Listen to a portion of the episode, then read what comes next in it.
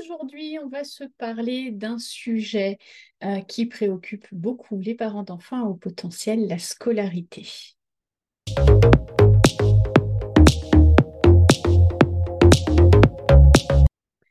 Bienvenue dans ce nouvel épisode, Séverine Guy avec vous aujourd'hui pour vous parler justement de haut potentiel et de scolarité. Alors durant cet épisode, on va plonger dans plusieurs aspects cruciaux de la scolarité pour les enfants à haut potentiel. On va parler euh, des défis spécifiques que ces enfants rencontrent en milieu scolaire. On va se parler des différentes euh, euh, manières, des différentes options de scolarité qui s'offrent à vous, et puis aussi des stratégies pour aider votre enfant à réussir à l'école. Et bien sûr, je répondrai à quelques questions que vous m'avez posées, que ma communauté m'a posées. Alors, surtout si vous êtes dans la même situation que les parents qui m'ont envoyé ces questions, justement, euh, restez avec moi parce que cet épisode, il va vraiment être bourré d'informations utiles que vous ne voudrez pas manquer. Alors, si vous êtes parent d'un enfant au potentiel, vous savez euh, bah, que la scolarité, ça peut être un véritable casse-tête. Ok, on va pas se mentir, la scolarité des enfants à haut potentiel, euh, c'est quelque chose souvent de compliqué. Et puis, euh, ça fait partie, je pense, des plus nombreuses questions que je reçois dans ma boîte mail. Pourquoi c'est si compliqué? Il y a plusieurs raisons à ça. D'abord, euh, la scolarité des enfants à haut potentiel, elle est difficile en lien avec le seul trouble lié directement au haut potentiel qui est la dysynchronie. C'est quoi la dysynchronie? La dysynchronie, c'est le fait que votre enfant euh, n'évolue pas dans les différents domaines de compétences de la même manière. Je vais essayer d'être plus clair. Les enfants classiques euh, suivent un chemin de développement plutôt homogène. Euh, ils parlent plus ou moins vers tel âge, ils marchent plus ou moins vers tel âge. Ils acquièrent tous des compétences assez similaire d'un enfant à l'autre, plus ou moins au même âge. Il y a cette homogénéité du développement des enfants. Les enfants à haut potentiel, eux, ils ont un développement qui est disynchronique. Ça veut dire que ils vont développer peut-être euh, euh, des compétences au niveau du langage euh, très vite, plutôt très tôt, pour certains enfants, pas pour tous, mais pour certains enfants très tôt. Et puis, ils vont être presque un petit peu euh, par rapport à d'autres enfants de leur âge, si on, est dans de la comparaison, ils vont marquer peut-être un retard euh, en psychomotricité. Ou alors, à l'inverse, certains enfants à haut potentiel vont être des enfants très moteurs et vont avoir développé de nombreuses compétences psychomoteurs euh, à un niveau assez élevé et puis vivre comme un petit retard au niveau du langage. D'accord? Leur évolution à eux n'est pas homogène. Ils développent des compétences dans certains domaines de manière euh, parfois surprenante et puis dans d'autres, on a l'impression qu'ils sont en retard. En vrai, il n'y a pas de retard, hein, puisque c'est la normalité du développement d'un enfant à haut potentiel. On n'est plus dans la même normalité qu'avec des enfants normaux pensants. Leur normalité à eux, c'est euh, de se développer de manière complètement hétérogène et donc de développer des compétences dans certains domaines et puis beaucoup moins dans d'autres. Pourquoi est-ce que ça, euh, bah, c'est compliqué? Dans la scolarité bah, C'est compliqué dans la scolarité parce que bah, les enfants au potentiel vont peut-être avoir un potentiel intellectuel euh, qui va être important et donc euh, bah, peut-être s'ennuyer en classe parce qu'ils ont déjà développé certaines euh, compétences ou qu'ils ont déjà compris certaines notions. Mais à côté de ça, peut-être que dans leur relation sociale, c'est encore très compliqué. Ou peut-être que dans leur défi émotionnel, ils sont euh, pas tout à fait au niveau des autres enfants dans, leur, dans l'évolution de la gestion de leurs émotions. Et ça, dans le cadre scolaire, c'est très compliqué à gérer parce que le cadre scolaire est fait et construit pour accompagner des enfants normaux pensants et donc qui ont tous plus ou moins le même développement et donc tous plus ou moins les mêmes besoins. Et là, tout d'un coup, ben, votre enfant, dans le cadre scolaire, lui, n'a pas forcément les mêmes besoins puisque son développement euh, n'est pas tout à fait le même. Donc, on voit déjà comment cette dysynchronie euh, peut rendre les choses compliquées dans le cadre scolaire. Ensuite, dans le cadre scolaire, il y a un élément très important, c'est l'ennui des enfants à haut potentiel. Certains, certains enfants à haut potentiel apprennent plus vite que les autres enfants. Hein. Vous avez des enfants qui entendent une fois une notion et puis c'est bon pour eux ou ils ont la sensation que c'est bon pour eux. C'est pas toujours vrai, hein, mais en tout cas, ils ont eu cette sensation que ça y est, c'est bon, ils ont compris. Et dans le cadre scolaire, quand il y a 27 euh, enfants, 30 enfants, 32 enfants, eh bien, le rythme d'apprentissage est conçu pour la majorité des enfants. Et donc, les enfants au potentiel, souvent à l'école, s'ennuient. Qu'est-ce que fait un enfant au potentiel qui s'ennuie? Ben, Il pense. Et les enfants au potentiel, en général, quand ils pensent, c'est rarement à des trucs très fun.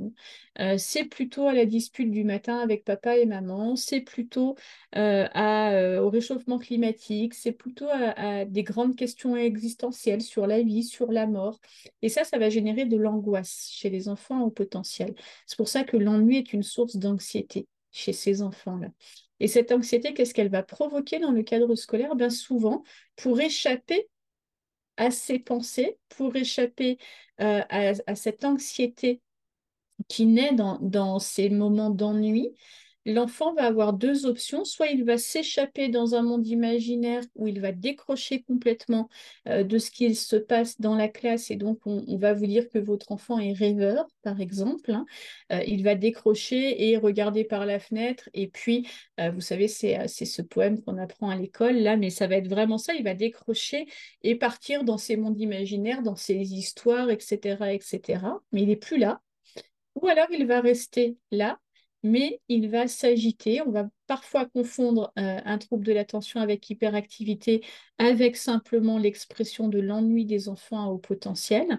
Euh, il va s'agiter, il va créer du mouvement pour lutter contre cet ennui et s'éviter de penser. Donc on voit bien euh, que dans le cadre scolaire, bah, ce n'est pas quelque chose de très simple à, à, accompagner et à gérer pour les enseignants qui ne sont là pour la plupart pas formés à ça. Ensuite, euh, bah, malheureusement, dans les, établissements scolaires, euh, les enseignants ne sont pas formés aux besoins spécifiques des enfants à haut potentiel. Certains le sont, et lorsqu'ils le sont, c'est sur leur temps personnel, je tiens vraiment à le préciser, puisque moi, dans ma formation professionnelle, hein, j'accompagne différents professionnels à se former aux spécificités de l'accompagnement des enfants à haut potentiel, et j'ai régulièrement des professeurs des écoles, des maîtres et des maîtresses, peu importe comment on les, on les appelle, et quand ils viennent se former à ces spécificités, euh, eh bien, c'est sur leur temps personnel personnel et c'est sur leur budget personnel aussi.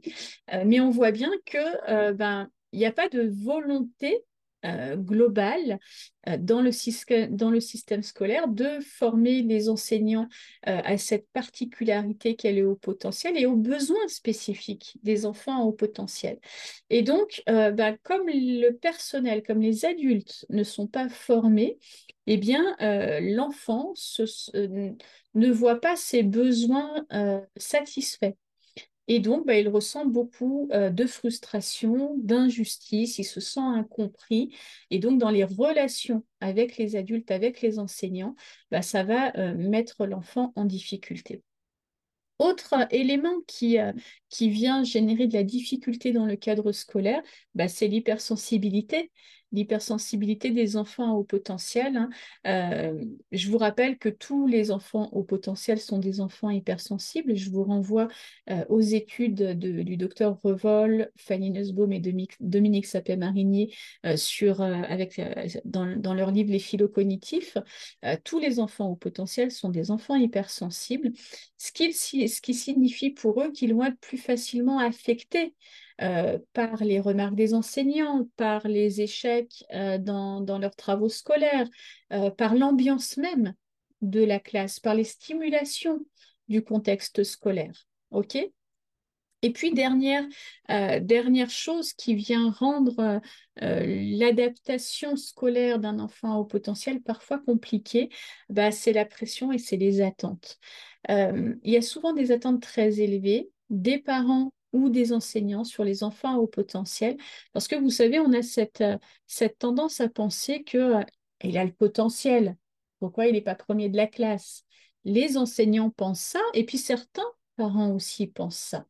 Il y a une forte attente de résultats scolaires euh, sur les enfants à haut potentiel qui pourtant, et je vous le dis ici avec, avec force, qui pourtant ont le droit de ne rien avoir envie de faire pour l'instant de leur potentiel et qui ont simplement envie d'être comme les autres enfants. OK? Mais en tout cas, quoi qu'il en soit et quelle que soit leur motivation à eux, euh, bah, il y a cette pression, il y a ces attentes, c'est un enfant au potentiel, il doit réussir, il doit être premier de la classe. Et donc, bah, vous voyez bien, vous comprenez bien que ce n'est pas très confortable pour un enfant au potentiel et que ça va venir justement lui mettre encore plus de difficultés dans le cadre scolaire. Si vous êtes euh, dans la même situation que les parents que j'accompagne chaque semaine dans, mon groupe d'accompagnement, euh, vous, vous, reconnaissez probablement votre enfant dans plusieurs de ces points. Euh, mais ne vous inquiétez pas parce que dans cet épisode, je vais explorer avec vous des stratégies, des solutions, justement pour naviguer dans ces défis. OK? Alors, maintenant qu'on a compris les défis, on va se parler de pourquoi c'est crucial de bien gérer cette période de scolarité pour le développement global de votre enfant au potentiel. Pourquoi est-ce que c'est si important en fait la scolarité? En vrai, c'est pas tout, c'est pas exactement la scolarité qui est important, c'est ce que, ce que votre enfant vit dans le cadre scolaire. Ok? Pour moi, euh, je ne vais pas vous parler ici de comment faire en sorte que votre enfant soit le premier de la classe. OK euh, Vous l'avez compris, ma mission est de vous permettre à vous, parents, euh, bah, d'être plus épanouis dans votre parentalité, mais aussi au travers de ça, de permettre à vos enfants de s'épanouir, de devenir des adultes bien dans leur basket, qui vont bien. Et pour ça, pour moi, ça ne passe pas forcément euh, par être premier de la classe. D'accord? Donc, ce n'est pas de ça dont je vais vous parler. Je vais vous parler de comment est-ce que votre enfant Comment est-ce qu'on peut, euh, pourquoi est-ce que c'est si important ce que votre enfant vit dans le cadre scolaire euh, pour la construction justement de cet adulte épanoui? Ok? Donc première chose, ben, euh, dans le cadre scolaire, il y a votre enfant forme une partie de son identité. La scolarité, c'est une période où les enfants ils commencent à euh, former leur identité. S'ils ont une mauvaise expérience scolaire, ça peut avoir un impact négatif sur leur estime de soi, ça peut avoir un impact négatif sur leur confiance en soi. Donc on voit bien que ce que l'enfant vit dans le cadre scolaire, ça participe à la construction de son, de son identité et au fait que ça va renforcer un manque d'estime de soi ou que ça va favoriser une bonne confiance en soi. OK?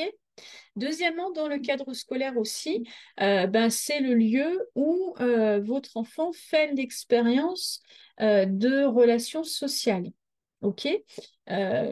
Pour moi, ce n'est pas le seul endroit, hein, et je ne parle pas ici de socialisation, parce que c'est loin d'être le seul endroit, mais c'est un des endroits où votre enfant fait l'expérience de compétences sociales. Ça veut dire quoi? Ça veut dire que l'école, c'est pas seulement un lieu d'apprentissage académique, c'est aussi un lieu de rencontre avec les autres, c'est un terrain d'entraînement euh, pour les compétences sociales des enfants.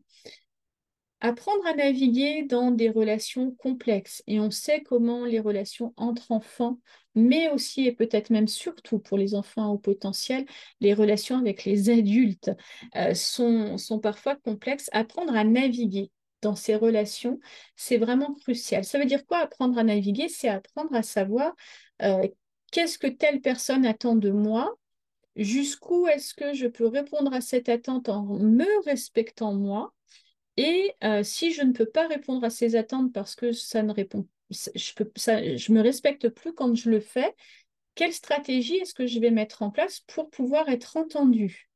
OK C'est ça la complexité des relations sociales. C'est comment est-ce que je m'adapte à l'autre jusqu'à ce que ce soit OK pour moi et comment, quand c'est plus OK pour moi, j'ai des stratégies où je peux communiquer de manière adaptée le fait que mes besoins à moi dans cette situation-là ne sont pas satisfaits. C'est l'enjeu des relations euh, enfants-enseignants à l'école. Et on voit bien que pour les enfants à haut potentiel, bah, ça va être compliqué. Ou en tout cas, c'est une compétence à développer. Donc, si, si dans le cadre scolaire, votre enfant n'arrive pas à développer cette compétence, ça risque d'être compliqué pour la suite euh, de son parcours d'adulte.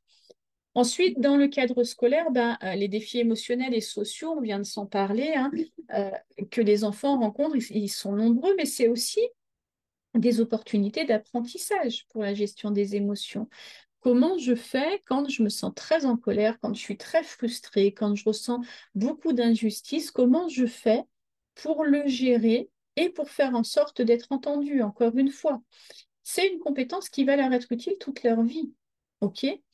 Euh, Vous devez comprendre que le cadre scolaire, l'école, quel que soit dans le monde, dans, l'endroit du monde où vous êtes aujourd'hui, euh, c'est n'est pas le cadre scolaire qui va s'adapter aux besoins de votre enfant. C'est une illusion de penser ça. OK? Donc, je ne vais pas vous encourager dans cette illusion-là parce qu'elle ne va pas vous aider, elle ne va pas vous aider votre enfant. L'idée, c'est euh, comment est-ce que vous allez pouvoir, vous, accompagner vos enfants pour qu'ils s'adaptent suffisamment au cadre scolaire pour en retirer une expérience qui soit enrichissante pour eux, sans pour autant renier leur spécificité, sans pour autant avoir besoin de se fondre dans le moule et donc de créer des blessures, des incompréhensions, des sentiments d'injustice qui vont être importantes. C'est ça l'enjeu en vrai de la scolarité des enfants à haut potentiel. Quatrième élément que je voulais vous partager sur pourquoi est-ce que c'est important d'accompagner vos enfants à avoir une bonne expérience de la vie scolaire, bah, parce que ça les prépare pour l'avenir et pas uniquement, encore une fois, d'un point de vue académique, d'un point de vue des apprentissages. Euh, ça va préparer vos enfants euh, à la vie professionnelle, à leur vie personnelle, euh, la résolution de problèmes, comment je résous un conflit, la gestion du temps, comment est-ce que j'organise mon temps, comment est-ce que je suis capable ou pas de travailler en équipe. Toutes ces compétences-là vont servir à vos enfants dans leur vie d'adulte et les aider à s'épanouir dans leur vie d'adulte. Encore une fois, vous l'avez compris, je ne suis pas en train de vous parler de notes et je ne suis pas en train de vous parler de résultats scolaires. Je suis en train de vous parler de toutes les autres compétences que le cadre de la vie scolaire va permettre à votre enfant d'expérimenter. OK? Et puis enfin, bah, bien sûr, il y a l'épanouissement personnel. Hein. Euh, chaque enfant mérite de s'épanouir, de découvrir euh, ses passions, de vivre une enfance qui soit euh, joyeuse et donc une expérience scolaire positive. Bah, ça va vraiment contribuer à cet épanouissement puisque je vous rappelle que pour la plupart des enfants, le cadre scolaire est le lieu dans lequel ils passent le plus de temps dans leur journée, voire même dans leur semaine. OK c'est quoi les défis? Les défis auxquels sont confrontés les enfants à haut potentiel dans le cadre scolaire? Bon, Il y a l'ennui, on s'en est déjà parlé un petit peu euh, au début de cet épisode. Les enfants, euh, à haut potentiel ont une forte tendance à s'ennuyer en classe. Il y a euh, cette dysynchronie dont on s'est parlé tout à l'heure, et puis il y a quelque chose dont on ne s'est pas encore tout à fait parlé, ce sont les problèmes de comportement liés à la frustration de l'un de leurs besoins. Un des grands défis de votre enfant à l'école euh, n'est pas d'avoir bien fait ses devoirs ou d'avoir bien répondu à sa leçon. Un de ces grands défis, c'est euh, comment est-ce que je peux exprimer ma frustration, ma colère, mon sentiment d'injustice euh, par autre chose qu'un comportement qui va être pénalisant pour moi. Votre job de parent, c'est vraiment celui-ci, c'est d'accompagner votre enfant à gérer les situations dans lesquelles euh, il ne se sent pas compris, dans les situations dans lesquelles il se sent frustré, toutes les situations qui amènent des comportements qui ne sont pas adaptés au cadre de la vie scolaire. Ça veut dire quoi? Ça veut dire qu'on ne va pas accompagner nos enfants à refouler. On ne va pas non plus accompagner nos enfants à se fondre dans la masse. On ne va pas chercher à leur couper les ailes. On ne va pas chercher à faire rentrer un rond dans un carré. OK? Bien sûr que non. Euh, je, milite activement pour le respect des besoins spécifiques des enfants au potentiel, euh, des besoins spécifiques et individuels des, enfants au potentiel, mais aussi euh, pour, le respect de leurs besoins. OK? Mais pour autant, pour autant, une fois qu'on a dit ça, on ne peut pas euh, nier le fait que le choix des comportements que votre enfant adopte quand il se sent frustré, quand il se sent incompris, quand il s'ennuie, quand il fait face à des défis quels qu'ils soient dans la vie scolaire, ce choix de comportement ne peut pas aller à l'encontre d'une vie en collectivité. Alors du coup, comment on fait ça? Comment on fait pour accompagner son enfant à c'est OK que tu trouves ça injuste, mais c'est pas OK que tu aies ce comportement-là. Bah, c'est ça en fait. C'est comment vous, comme parents, vous allez pouvoir valider le fait que oui, ça c'est injuste, oui, cette punition elle n'a pas de sens, oui, ce cours il n'est pas intéressant, oui, apprendre par cœur ça sert à rien, oui, les devoirs c'est pénible. Validez avec votre enfant que le cadre scolaire dans plein de domaines ne répond pas aux besoins spécifiques de votre enfant mais comment vous allez l'accompagner à lui permettre de développer des compétences, des nouvelles compétences, entre autres en communication, qui va lui permettre de faire de meilleurs choix de comportement pour augmenter ses chances que ses besoins soient satisfaits? Parce que ce qui se passe quand euh, votre, enfant adopte des comportements qui ne sont pas adaptés dans le cadre scolaire, ce qu'il se passe, c'est que ses besoins ne sont toujours pas satisfaits et vont l'être même de moins en moins parce qu'il va être étiqueté comme euh, le coléreux, celui qui fait des crises, celui qui agresse, celui qui est jamais content, et on va de moins en moins l'écouter. L'idée, c'est comment est-ce que comme parent, je peux aider mon enfant à augmenter ses chances d'être entendu. Et ça, ça va passer aussi par comment est-ce que je peux euh, le responsabiliser davantage, et ce, quel que soit son âge, sur son choix de comportement. OK Quand on scolarise un enfant, on a trois options. Pour scolariser un enfant, on a l'école traditionnelle avec les adaptations euh, que, que, ça, que ça demande aux enfants, dont on s'est parlé dans cet épisode. Euh, on a les écoles spécialisées pour enfants à haut potentiel et puis on a l'instruction en famille. J'aimerais vous parler rapidement euh, de ces trois options. L'école traditionnelle, vous l'avez vu, c'est un choix qui va avec, euh, qui va avec le fait d'accompagner votre enfant à mettre de la conscience sur ses comportements, à prendre la responsabilité, à développer des compétences, etc. Et donc, c'est euh, pour moi bien accompagné. C'est vraiment un cadre intéressant pour l'adaptation à sa vie d'adulte. OK?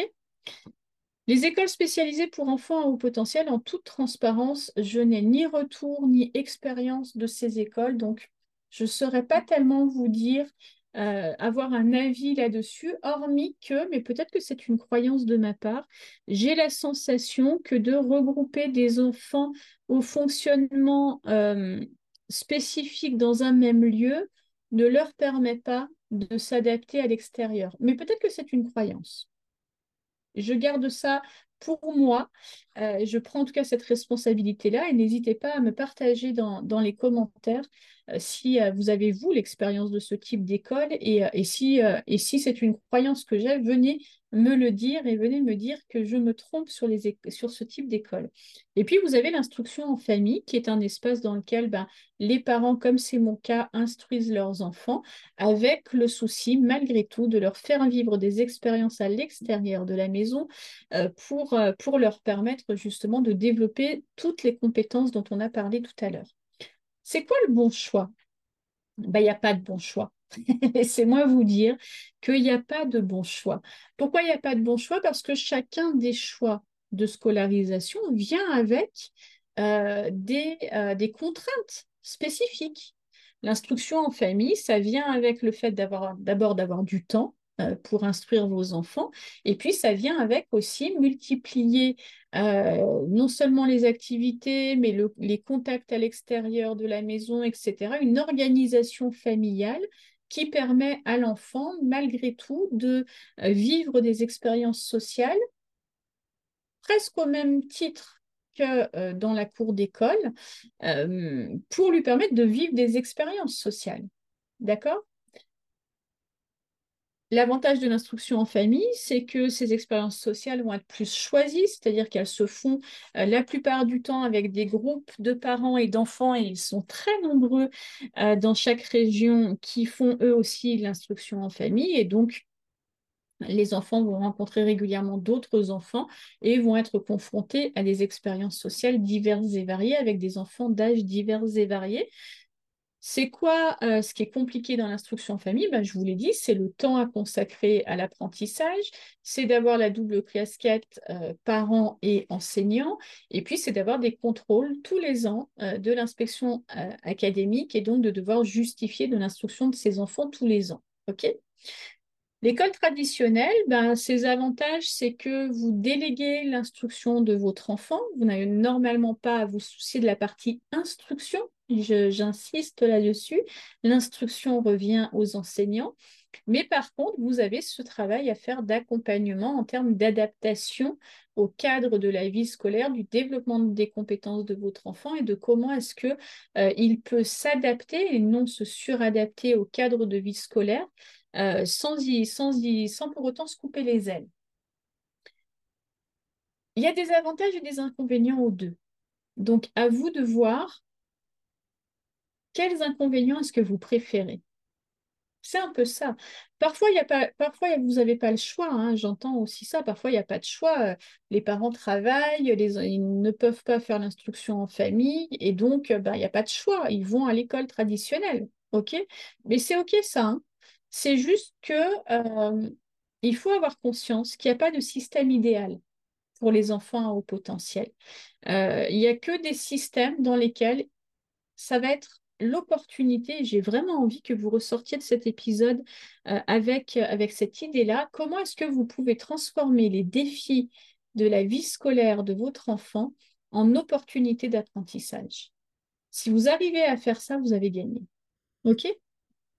Alors, euh, pour favoriser malgré tout une bonne expérience de la vie scolaire des enfants à haut potentiel, je vais vous inviter d'abord euh, à travailler avec les enseignants, avec le personnel scolaire.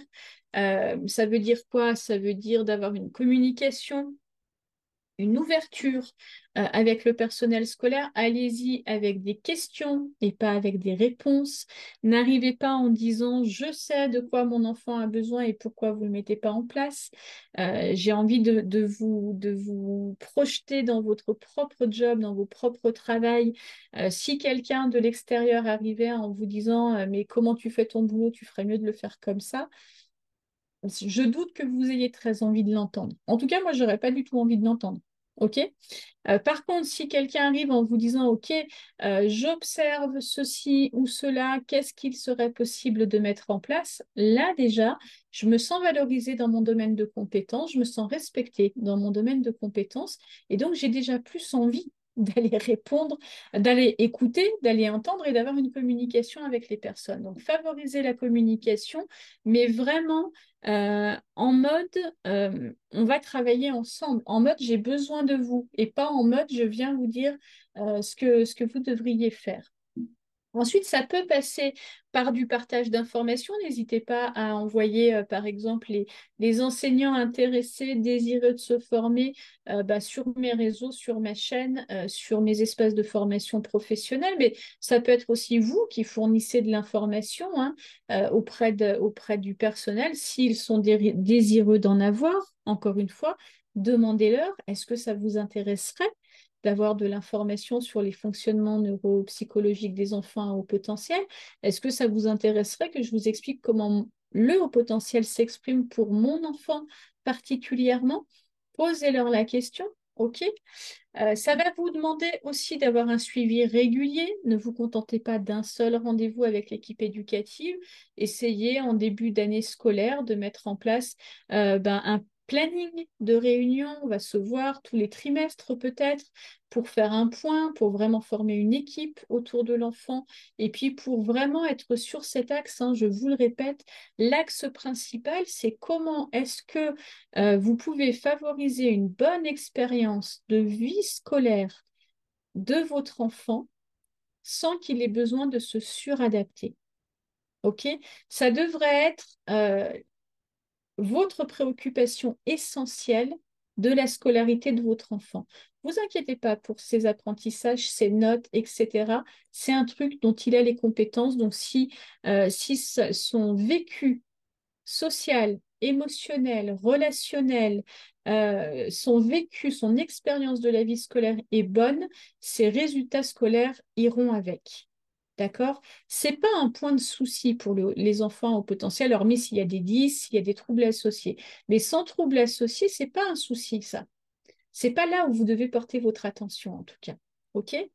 Donc, l'idée, c'est d'avoir un plan d'action en équipe éducative pour permettre à votre enfant d'avoir une bonne expérience de son de la vie scolaire et de lui permettre aussi, parce que ça va avec en vrai, euh, lui permettre de développer les compétences nécessaires pour faire en sorte que cette expérience soit bonne. Avec cette partie d'une partie d'adaptation et cette partie d'une partie de comment je fais respecter mes propres besoins à moi sans retourner le collège ou l'école. OK? Donc ça, c'est vraiment euh, des choses qui sont, euh, qui sont très importantes. Vous avez euh, des, outils, des ressources pour aider votre enfant à, haut potentiel. On a parlé de la collaboration avec les enseignants. J'ai envie de vous parler aussi euh, d'un sujet qui me tient à cœur hein, et je suis sûre que vous êtes dans cette situation-là parce que dans, mon groupe d'accompagnement, c'est une, situation qui revient très souvent. Euh, vous, avez, besoin d'outils, de, conseils, donc vous allez en trouver bah, sur mon blog je vous remets le lien de mon blog dans la description de comment est-ce qu'on fait pour accompagner un enfant à haut potentiel à s'épanouir. Les groupes de soutien sont vraiment très importants euh, parce que ça permet de ne plus se sentir seul comme professionnel, comme parent d'enfant au potentiel. Ça permet de prendre un temps régulier dans, euh, son emploi du temps pour penser sa parentalité euh, et donc prendre des décisions qui soient euh, plus raisonnées, plus efficaces, plus pertinentes dans l'accompagnement de vos enfants. Donc, je vous encourage vraiment à rejoindre un groupe de soutien, que ce soit le mien, un autre, peu importe, mais en tout cas, euh, je propose moi un groupe de soutien bimensuel, donc ça veut dire deux fois par mois, avec des parents dans lesquels on aborde tout un tas de situations, avec cette stratégie et cette envie de vous permettre à chacun de trouver vos propres solutions. Donc, si ça vous intéresse, c'est pareil, je vous mets le, lien euh, dans, la description de, ce podcast ou de cette vidéo. Et puis, bien, euh, je vous encourager aussi pour vos enfants à trouver des activités extrascolaires qui les passionnent, une ou deux. OK? Ne surchargez pas vos enfants d'activités extrascolaires. Laissez-leur du temps pour s'ennuyer. Laissez-leur du temps pour être des enfants, simplement. C'est vraiment important pour les enfants au potentiel. Euh, l'idée, hein, ça va être vraiment de, euh, euh, en dehors de l'école, de chercher qu'est-ce qui peut nourrir l'épanouissement de votre enfant. Et ben ça, ça va passer aussi euh, on l'a vu par tout un tas de compétences qu'on va avoir besoin de, transmettre à nos enfants, d'accompagner notre enfant à, développer. Et ça va aussi passer par euh, bah, comment le faire. Donc par euh, une réflexion, une, une, conscience de qui vous êtes comme parent, de quels sont vos objectifs aujourd'hui pour votre enfant, de comment est-ce que vous avez, de quel plan est-ce que vous avez, est-ce que vous avez un plan pour favoriser l'épanouissement de votre enfant ou est-ce que vous êtes dans le coup par coup? Moi, je vous conseille vraiment d'avoir un plan personnalisé avec qui vous êtes comme parent, qui est votre enfant, son caractère, son tempérament, comment s'exprime son haut potentiel, et puis quels sont ses défis aujourd'hui, quels sont vos objectifs, les siens. Vraiment d'avoir un plan, un plan de match, pour favoriser l'épanouissement de votre enfant. Bien sûr, euh, c'est très important, euh, vos, choix parentaux, votre accompagnement parental est bien plus important que le fait que votre enfant vive de la frustration à l'école. Euh, l'important n'est pas que votre enfant vive de la frustration à l'école. L'important, c'est qu'est-ce que vous, vous allez en faire comme parent de cette frustration. Est-ce que vous allez vous en, vous en saisir pour permettre à votre enfant de développer une compétence? Est-ce que vous allez plutôt partir au combat du système scolaire? Et je vous le dis, c'est inutile, ça sert à rien. Vous allez perdre votre énergie. ok? Euh, mais certains parents vont avoir cette tendance à partir au combat comme Don Quichotte euh, pour changer le système scolaire. Mais votre engagement parental, vos choix de valeurs, vos objectifs, votre plan de match, c'est ça qui va faire la différence dans la vie de vos enfants, que ce soit dans votre vie quotidienne, mais aussi dans le vécu scolaire, dans le vécu de la vie scolaire de votre, de votre enfant au potentiel. Pour terminer cette, cet épisode, j'aimerais vous partager, j'aime bien toujours vous partager une petite histoire. Dites-moi dans les commentaires si vous aimez bien mes petites histoires. Euh, je reprends mes notes parce que j'ai noté la petite histoire que je voulais vous partager aujourd'hui. Je voulais vous partager l'histoire d'une maman que j'accompagne. Euh, et, et, pour vous montrer que c'est possible en fait de naviguer euh, avec succès justement dans le système scolaire. Si vous êtes dans cette situation, vous allez voir que c'est tout à fait possible. Vraiment, vraiment, vraiment alors qu'on a l'impression que tout est contre nous. Euh, j'ai travaillé avec, euh, avec une maman, on va, l'appeler Claire. Je crois que j'avais déjà appelé Claire, la maman de l'épisode précédent, peu importe. Euh, de toute façon, ce n'est pas leur vrai nom, donc appelons-la Claire. Claire, elle était particulièrement frustrée de la manière dont l'école gérait les besoins spécifiques de son fils. Les, enseignants voulaient absolument que son fils s'adapte euh, un, un, système qui ne respectait pas du tout son mode de fonctionnement. C'est peut-être votre cas, le cas de votre enfant. Euh, alors cette maman, elle était vraiment fatiguée parce que bah. Pourquoi, pourquoi c'est fatigant aussi pour les parents hein? bah, C'est aussi parce que euh, quand un enfant était frustré tout au long de la journée, en général, les crises, elles sont à la maison le soir. Hein. Ok, c'est pas uniquement le, la douleur de savoir que son enfant euh, vit des, moments difficiles dans la journée, même si elle existe, cette douleur-là. Mais aussi, c'est aussi de récupérer toute la frustration de la journée. Euh, donc, cette maman, elle était vraiment épuisée. Et puis, ben, on a travaillé ensemble dans mon groupe d'accompagnement, justement, et on a élaboré justement un plan d'action.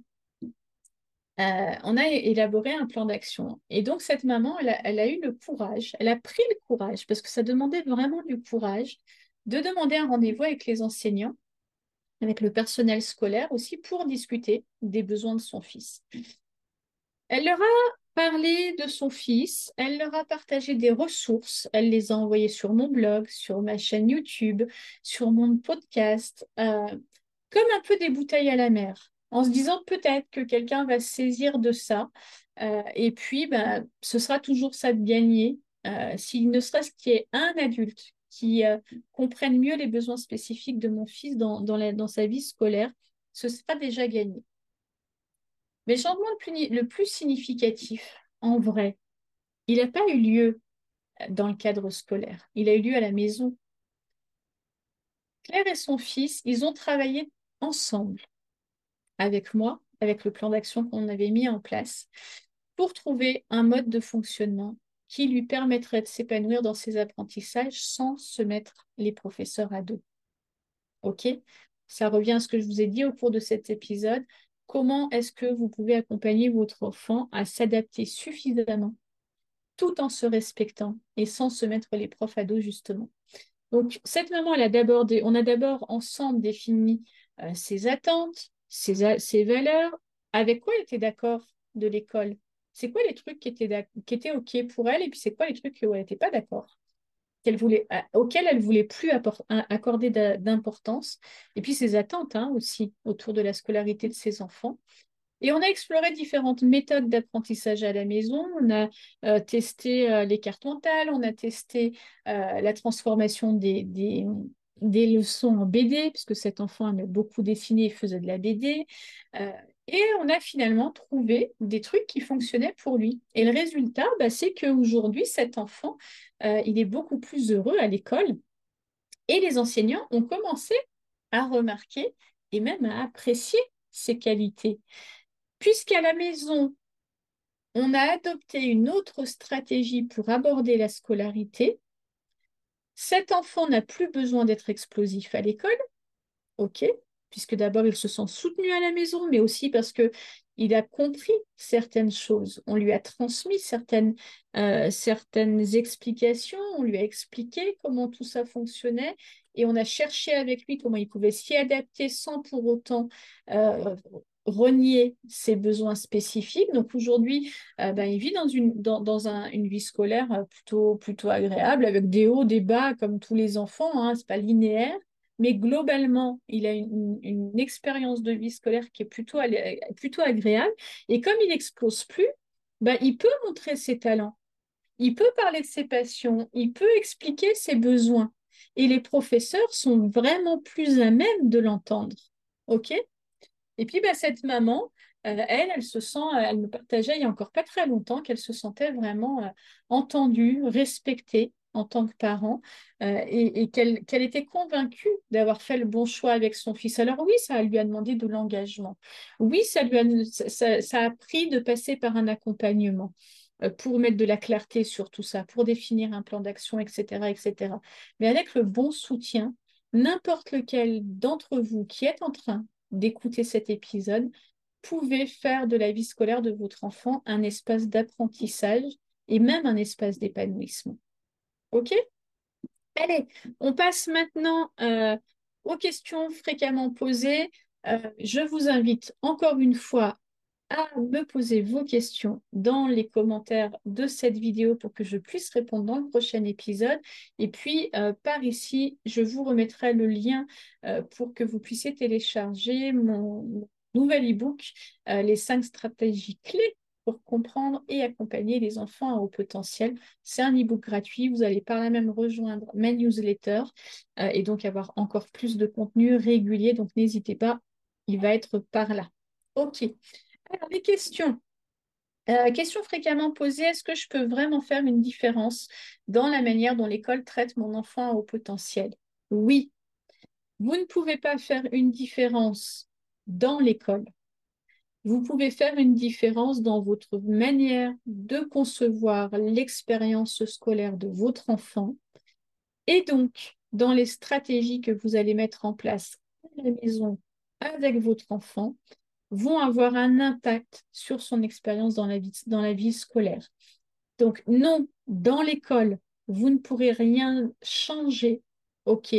En tout cas, en France, le, mastodon d'éducation nationale n'est pas prêt de bouger, ni pour les enfants au potentiel, ni pour tout un tas d'autres enfants d'ailleurs. Ce n'est pas spécifique aux enfants à haut potentiel. Mais par contre, c'est en travaillant sur votre parentalité, sur vos valeurs, sur vos attentes, et en accompagnant vos enfants sur son expérience de vie scolaire à la maison que vous allez lui permettre d'avoir une, meilleure expérience à l'école.